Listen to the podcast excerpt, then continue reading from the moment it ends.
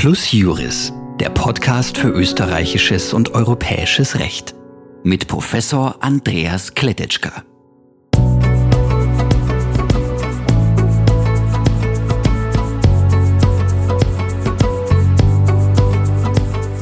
Herzlich willkommen, meine lieben Hörerinnen und Hörer, zur zehnten Folge von Plus Juris. Es ist tatsächlich schon eine Jubiläumsfolge. Und diese Jubiläumsfolge widmet sich einer neuen oberstgerichtlichen Entscheidung zu den sogenannten Schiffsfondsfällen. Was das ist, werden wir ganz im Detail erörtern. Und ich freue mich ganz besonders, die, dass die äh, Frau Dr. Mara Häusler bei mir zu Gast ist. Sie ist Partnerin der Rechtsanwaltskanzlei Leitner und Häusler und äh, war auf Klägerseite hier tätig. Beklagte war eine österreichische Bank.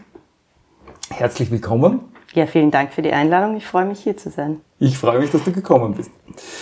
Äh, ganz kurz, worum ist es in dem, in dem Fall ganz grob gegangen?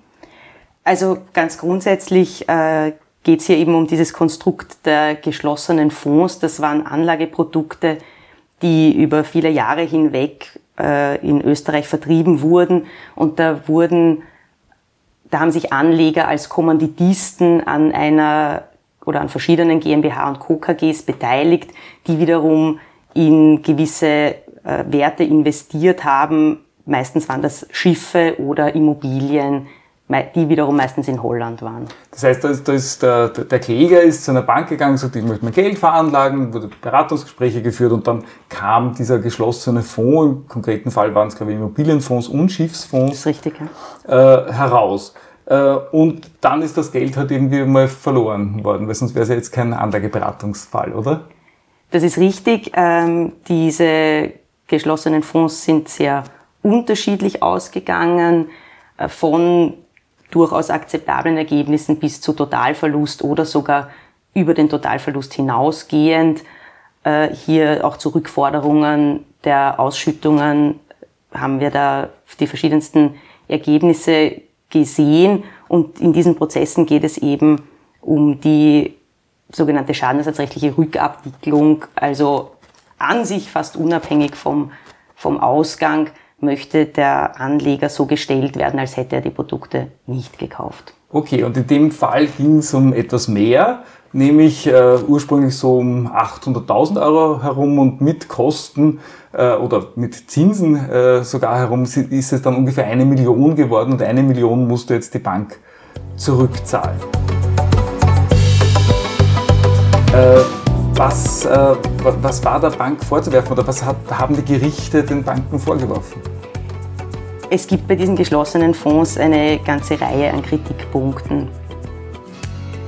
Der für mich ganz wesentliche, der allerdings in dem konkreten Fall nicht so eine zentrale Rolle gespielt hat, ist der, dass diese Produkte so gestaltet sind, dass man in den ersten Jahren nicht die erhofften Gewinne bekommt, sondern da das Produkt eben als Personengesellschaft ausgestaltet ist, Kapitalrückzahlungen.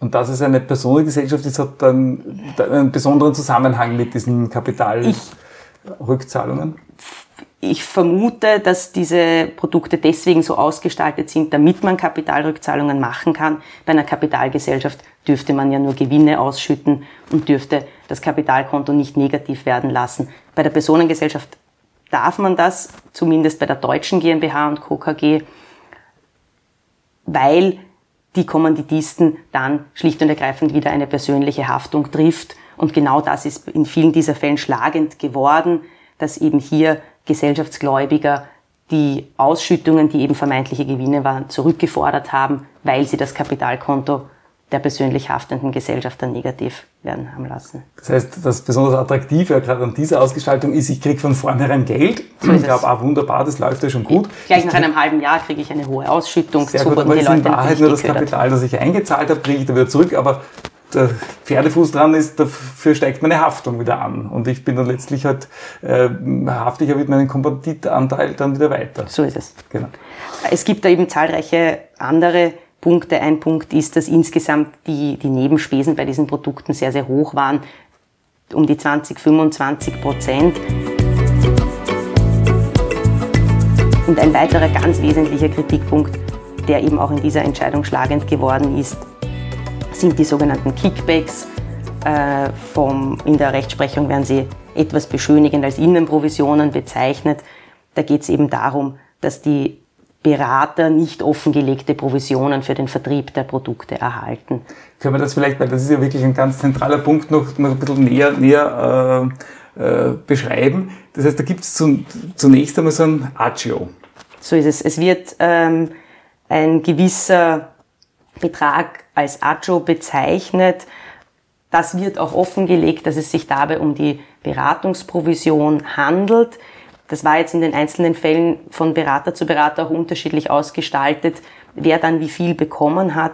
Bei den großen Beratungsunternehmen und eben auch bei den Banken war es so, dass sie eben nicht nur dieses ACHO erhalten haben, sondern darüber hinausgehende Provisionen, die nicht offengelegt wurden. Also der Kunde, die Kundin unterschreibt bei der Beitrittserklärung 5 plus 5 Prozent ACHO und weiß dabei nicht, dass in Wahrheit zwischen 8 und 9 Prozent an Provisionen an ihren Berater, ihre Beraterin bezahlt werden. Also das eine, das ACHO wird offengelegt, das weiß man.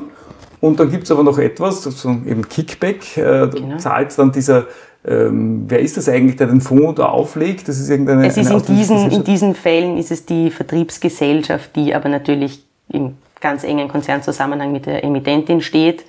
Die Vertriebsgesellschaft selber bekommt natürlich eine saftige Vertriebsprovision und von der wiederum gibt sie einen Teil an die Berater und Beraterinnen weiter, die sie eben da beschäftigt, um das zu vertreiben. Jetzt habe ich mir gedacht, wenn ich jetzt Kunde wäre, würde ich ja sagen, natürlich möchte ich das wissen, dass es da so einen, so einen Kickback gibt, weil äh, ich mir ja ausrechnen kann, ja gut, äh, wenn das ganz gut funktioniert und ich möchte jetzt eine Rendite vielleicht von 5% haben und jetzt gibt es noch ein, zwei Prozent für die Bank als Agio, das weiß ich, äh, dann äh, kann sich das ausgehen. Wenn ich was dann äh, erfahren hätte, da gibt es jetzt auch noch viereinhalb, fünf Prozent, noch einmal zusätzlich, wir sind schon über zehn Prozent oder irgendwann 15 Prozent, äh, dann zweifle ich ja dran, ob das wirklich so ein gutes Geschäft sein kann. Aber das war ja dann gar nicht die Argumentation, die hier verfangen hat, oder? Das ist nicht die Argumentation, die hier verfangen hat. Das ist, diese Argumentation stellt eben oder wird jetzt in der Rechtsprechung unter dem Stichwort der sogenannten Weichkosten behandelt. Das ist eben das, was ich vorher angesprochen habe, dass die Nebenkosten insgesamt sehr, sehr hoch sind. Hier gibt es eine Rechtsprechung, die vom deutschen BGH importiert wurde, die so eine weiche Grenze bei etwa 15 Prozent Nebenspesen ansetzt.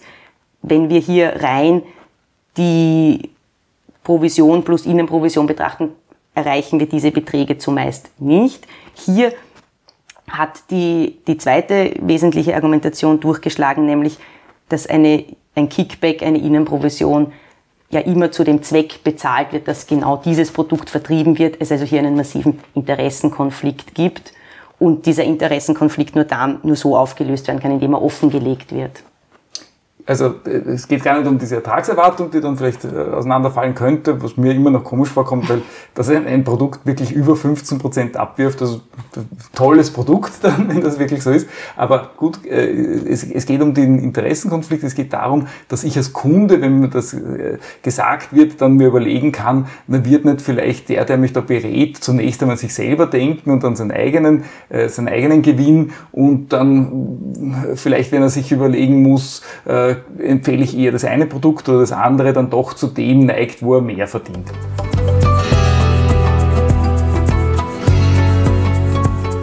Okay, und im konkreten Fall war das so. Im konkreten Fall gab es einen Kickback oder wie Im konkreten Fall war das so. Hier wurden von Produkt zu Produkt unterschiedlich zwischen 3 und 4,5 Prozent, eben zusätzlich zu den 5 Prozent Acho, an Kickback bezahlt. Man muss vielleicht auch dazu sagen, dass es auch andere Produkte gab, bei denen die Kickbacks noch wesentlich höher waren. Also die sind teilweise sogar bis zu 7 Prozent ähm, bei verschiedenen österreichischen Banken gegangen. Okay, und jetzt, das wurde nicht offengelegt und jetzt ist ja die Frage, ähm, führt das jetzt schon dazu, dass ich sagen kann, oder was, worauf ist eigentlich die Klage gerichtet? Das haben wir noch gar nicht gesagt. Das ist eben ein, ein spannender Punkt. Das hat allerdings der OGH schon mittlerweile jetzt vor einigen Jahren entschieden, dass man natürlich zunächst auf die Idee kommen könnte, dass hier eine Klage nur auf die Rückzahlung des Kickbacks gerichtet sein könnte, dem man nicht, dem man nicht zugestimmt hat. Da könnte man zum Beispiel das Auftragsrecht heranziehen und sagen, 10, 13 unmittelbar oder analog anzuwenden. Jeder Vorteil, den der Auftragnehmer erhält, ist herauszugeben. Das ist ein Teil, mhm. aber wir haben es, es wurde, es wird hier schadenersatzrechtlich mit einer ganz simplen Kausalitätserwägung gearbeitet.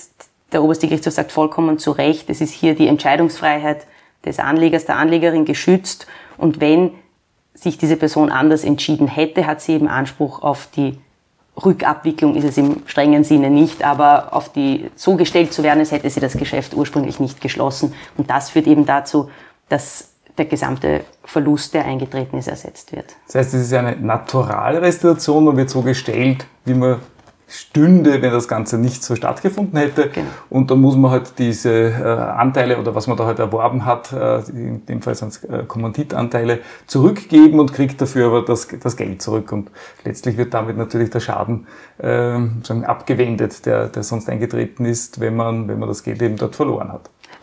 Richtig, man muss sich natürlich dann anrechnen lassen, was man in der Zwischenzeit herausbekommen hat. Mhm. Und ganz wesentlich ist aber, dass hier auch natürlich in Zukunft Schäden eintreten können, weil wir das vorher geschilderte Problem der Rückforderungen dieser Ausschüttungen haben. Und deswegen ist die Naturalrestitution erst erreicht, wenn wir auch ein Feststellungsurteil dazu haben, das eben besagt, dass für zukünftige Schäden auch gehaftet wird. Mhm. So kann dann die volle Restitution erreicht die werden. Die zukünftigen Schäden würden aus der Haftung als Kommanditist folgen oder woraus kommen die? So ist es. Auch mhm. wenn ich die Beteiligungen zurückgebe, worauf ich ja keinen Anspruch habe, also auch wenn es da ein Zug-um-Zug-Begehren mhm. gibt, kann ja der Gegner darauf verzichten. Ja.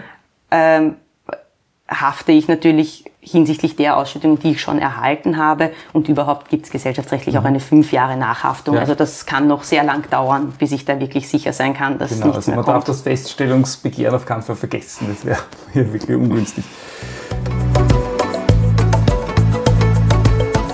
Und dann äh, gibt es natürlich auf der Gegenseite auch Argumente, die äh, in allen diesen Fällen gebracht werden und auch hier gebracht werden. Ein so ein Gegenargument ist die Alternativanlage. Was versteht man darunter? Ja, was immer thematisiert wird eben, ist das hypothetische Alternativverhalten der Anlegerin, des Anlegers. Da geht es darum, dass das Gegenargument ist, heruntergebrochen, die Person hätte ihr Geld sowieso verloren. Mhm. Hat also möglicherweise bewusst oder unbewusst ist ein gewisses Risiko eingegangen und hier soll es eben den Einwand geben, dass da eben eine Differenzrechnung zu bilden ist. Wie wäre der Vermögensstand eben bei der hypothetischen Alternativanlage? Wie würde das heute aussehen? Das ist vielleicht ein Punkt, den ich vorher noch nicht erwähnt habe. Natürlich ist auch ein großer Kritikpunkt, dass das Risiko hier verharmlost wurde. Mhm. Also das ja. ist natürlich auch ein, ein ganz wesentlicher Punkt, weshalb ich auch glaube, dass es in diesen Fällen auf die Alternativ Anlage eigentlich nicht ankommen kann, weil die Leute geglaubt haben, eine sichere Anlage zu erwerben. Und wenn ich mit der Prämisse zu meiner beratenden Bank gehe, etwas Sicheres zu erwerben, muss doch das rechtmäßige Alternativverhalten auch immer sein, dass mir etwas Sicheres empfohlen wird. Genau, also man kann als Berater sagen, ich hätte immer was Unsicheres empfohlen, ist das eh immer verloren, sondern die richtige Beratung wäre in eine Richtung gegangen, die meinem Risikoprofil entspricht. Und wenn ein Risikoprofil eben eher risikoscheu ist, dann muss eben auch die Alternativanlage so sein. Hätte ich auch so gesehen. Also ich habe das eigentlich mit der Alternativanlage noch nie so ganz äh, nachvollziehen können. Das ist das eine. Und das zweite, was man, was, und das ist äh, eigentlich, äh, sagt man, dogmatisch der Kernpunkt dieser Entscheidung, ist das Mitverschulden. Was hat man denn äh, dem, dem Anleger oder der Anlegerin, ich weiß gar nicht, ob es ein Mann oder Frau ist, äh, hier, ähm, hier vorgeworfen? In all diesen Fällen wird den Anlegern und Anlegerinnen vorgeworfen, dass sie die Unterlagen missachtet hätten. Es ist natürlich so, dass da im Kleingedruckten gewisse Dinge drinnen stehen, die man mit gewissen Kenntnissen etwas besser oder etwas schlechter verstehen kann oder nicht. Aber natürlich gibt es da Klauseln drinnen, wo allgemein auf ein Totalverlustrisiko hingewiesen wird, wo in ganz allgemeiner Sprache auf die Kommanditistenhaftung hingewiesen wird. Also es gibt schon einzelne Punkte, die man aus den Unterlagen hätte erkennen können. Und die Argumentation hier geht eben dahin, dass die Anleger diese Unterlagen hätten lesen müssen. Das ist natürlich ein ganz interessantes Argument, dass die, die Bank hier von sich aus sagt, unsere Beratung ist nicht vertrauenswürdig, es muss überprüft werden, was wir sagen. Also das ist schon einmal, muss man sich ein bisschen auf der Zunge zergehen lassen. Das heißt, es gibt eine Beratung und diese Beratung sollte ja das Risiko richtig darstellen und sollte auch alle äh, Umstände, die für dieses Risiko relevant sind, wie eben die Haftung als Kommanditist oder die Möglichkeit des Totalverlusts darstellen. Das sollte ja abschließend sein. Und dann sagt man, ja, das war sie offenbar nicht oder sie war sogar falsch aber aus den Unterlagen, die wir da, da mitgeben, daraus hätten wir das erkennen können. Äh, reden wir da von, von ein, zwei Blättern oder, oder was, was, wie dick sind diese Unterlagen? Oder? Das kommt jetzt tatsächlich ein bisschen auf den konkreten Fall an. Diese geschlossenen Fonds wurden vor einigen Jahren herausgegeben. Daher sind tatsächlich die Unterlagen nicht so umfangreich, wie wir das heute mhm. gewöhnt sind. Trotzdem stehen natürlich diese Risikohinweise im Kleingedruckten. Das ist etwa auf der Rückseite eines Anlegerprofils oder auf der Rückseite der Beitrittserklärung findet man dann Hinweise. Okay, also, also der Umfang wäre es gar nicht so sehr. Aber ich glaube, das ist Kommt auch in der darauf an, was man finden soll. Genau, aber ja. in der juristischen Argumentation ist es ja das gar nicht, sondern es geht ja, es geht ja darum, dass, dass hier das Mitverschulden sich auf etwas bezieht. Du hättest, du hättest äh, aufpassen müssen darauf, was ich dir da sage, weil das, was ich dir da sage, vielleicht nicht ganz stimmt oder nicht jedenfalls nicht ganz vollständig ist. Und, und ähm, also wir haben uns ja schon, schon früher öfter mal über Mitverschulden unterhalten in unterschiedlichen Zusammenhängen. Und äh, da sind wir beide immer zum Ergebnis gekommen, dass das Mitverschulden ist was Relatives. Also eine Relativitätstheorie des Mitverschuldens quasi. Genau. Also es ist nicht alles, was äh, eine Sorgfaltswidrigkeit in eigenen Angelegenheiten ist, jedem gegenüber eine eigene also eine Sorgfaltswidrigkeit. Vielleicht kannst du das nur kurz ausführen, was da in diesem Zusammenhang zu beachten war.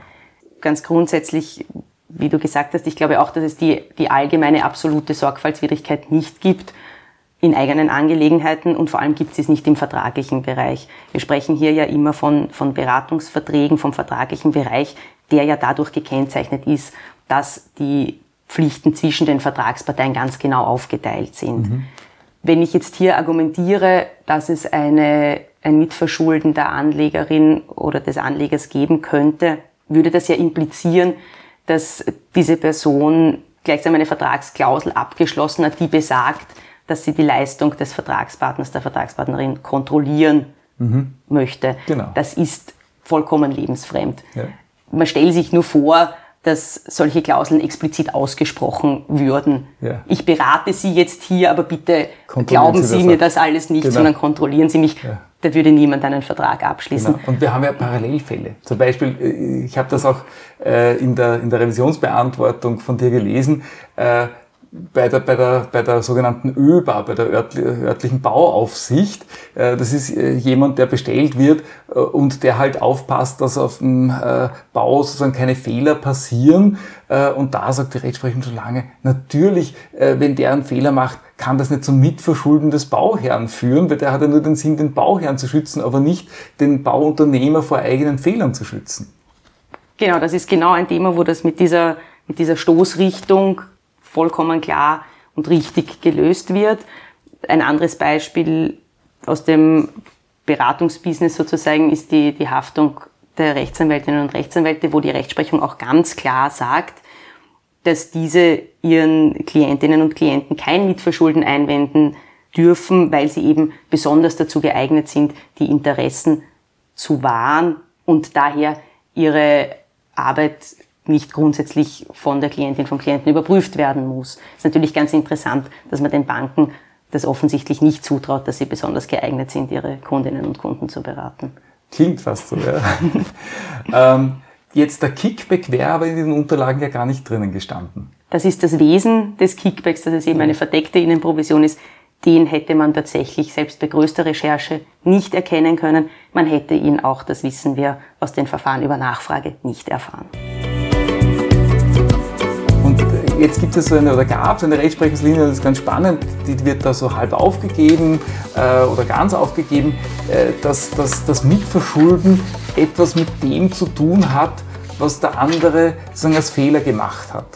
Und jetzt könnte man sagen, ja, mein Mitverschulden bezieht sich vielleicht auf die äh, Risikoträchtigkeit des Geschäftes, aber nicht auf den Kickback und deswegen kann man mir das Mitverschulden nicht entgegenhalten, aber das hat man hier geändert. Ja, das hat man in der, in der Vorentscheidung des ersten Senats wurde das geändert. Das ist, ist ganz interessant. Diese Rechtsprechungslinie beginnt eigentlich damit, dass der oberste Gerichtshof schon im Jahr 2014 gesagt hat, dass eine Minderung der Haftung des Schädigers wegen Nichtbeachtens von Warnhinweisen nur dann oder dann nicht in Frage kommt, wenn sich ein anderes Risiko verwirklicht hat, mhm. als das, vor dem gewarnt hätte werden müssen. Das ist ja, glaube ich, der ja. Ausgangspunkt mhm. eigentlich dieser, dieser Sachen. Dann kam es zu den ersten Kickback-Entscheidungen, die Leitentscheidung hier vom zweiten Senat, die etwas en passant ein Mitverschulden angenommen haben, ohne sich aber intensiv damit auseinanderzusetzen. Und dann gibt es eben eine, eine Reihe von Entscheidungen des, des ersten Senats, der eben ganz klar sagt, wenn ich das, was ich kritisiere, aus den Unterlagen nicht erkennen hätte können, kann es überhaupt kein Mitverschulden geben, auch wenn ich vielleicht etwas anderes hätte finden können, was mich auch dazu veranlasst hätte, die Beteiligung nicht einzugehen. Ja, man könnte jetzt sagen, naja, dann, dann macht der Bankenberater, ähm, hat der Bankenberater einen Vorteil oder die Bank hat einen Vorteil, wenn der Berater mehrere Fehler macht. Äh, und und äh, manche von denen erkennbar waren und andere nicht, weil ähm, dann diese zusätzlichen Fehler dann zu einem Mitverschulden führen, die Erkennbarkeit dieser Fehler zum Mitverschulden führen. Wenn aber nur einen macht, den ich nicht erkennen kann, dann kann es kein Mitverschulden geben. Das ist vollkommen richtig. Das ist die Konsequenz dieser Rechtsprechung, die sicher sehr unbefriedigend ist. Die, die weitere Konsequenz, wenn man es aus Anlegersicht sieht, ist die, dass die, diejenige Anlegerin, der Anleger, der absichtlich ein höheres Risiko eingeht, daraus, äh, ihm daraus kein Mitverschulden angelastet werden kann, die hingegen das nur irrtümlich eingeht und es aber hätte erkennen können, bekommt dann, wenn vielleicht aus einem anderen Grund ein Schadenersatz zugesprochen wird, nicht den gesamten Schaden ersetzt. Okay. Ja, also das, das ist, finde ich, finde ich wahnsinnig spannende Sache. Es ist aus meiner Sicht nicht leicht zu klären oder wird keine, gleich eine Lösung, aber es ist irgendwie eine, eine spannende äh, Geschichte. Das ist das eine. Und das andere ist, dass der oberste Gerichtshof ja diese Rechtsprechung jetzt aufgegeben hat, aber im konkreten Fall sagt er, gibt es kein Mitverschulden. So ist es. Also was mir natürlich an der Entscheidung gefällt, ist, dass der oberste Gerichtshof hier einmal wieder betont, dass das Nichtlesen der Unterlagen keineswegs reflexartig zu einem Mitverschulden führt. Das ist etwas, was sich vielleicht ein bisschen eingeschlichen hat in die, in die Rechtsprechung.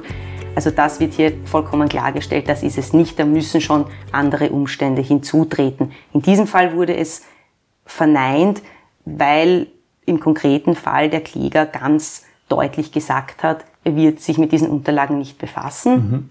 Damit ist ja auch eigentlich das geklärt, was wir vorher besprochen haben. Damit sind die vertraglichen Pflichten ja vollkommen offen am Tisch, genau. auf den Tisch gelegt.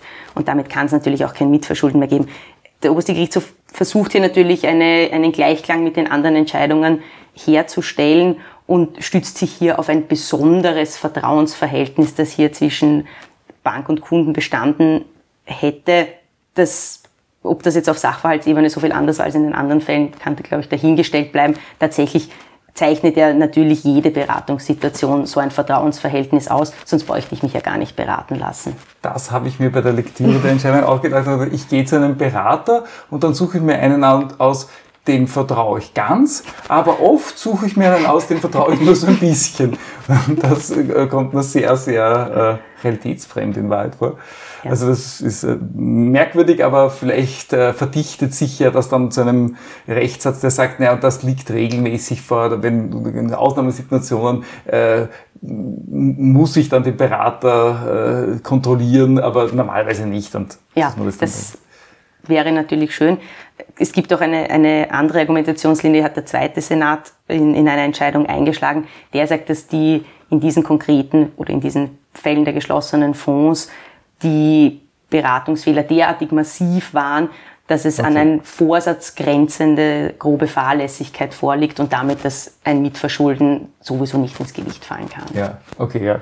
Das ist natürlich das ist eine andere so, Lösung auch. Ja. Super, gut. Ich glaube, wir haben äh, diese, diesen Fall da ziemlich ausführlich besprochen. Ich danke dir ganz herzlich bei mir war heute die Frau Dr. Mara Häusler zu Gast, Partnerin der Kanzlei Leitner und Häusler. Äh, und sie hat uns berichtet über einen äh, wirklich sehr interessanten Fall der Anlageberaterhaftung, die sie beim, äh, den sie beim obersten Gerichtshof gewonnen hat. Ich glaube, man darf nicht sagen gewonnen oder man obsiegt und gewinnt nicht. Wer gewinnen klingt nach Zufall. Okay. gewonnen hat. Vielen, vielen Dank, dass du da warst. Ja, ich danke auch. Dankeschön und auf Wiederhören.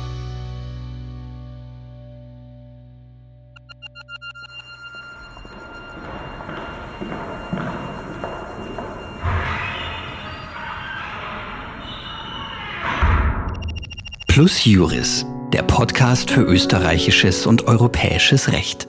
Mit Professor Andreas Kletetschka.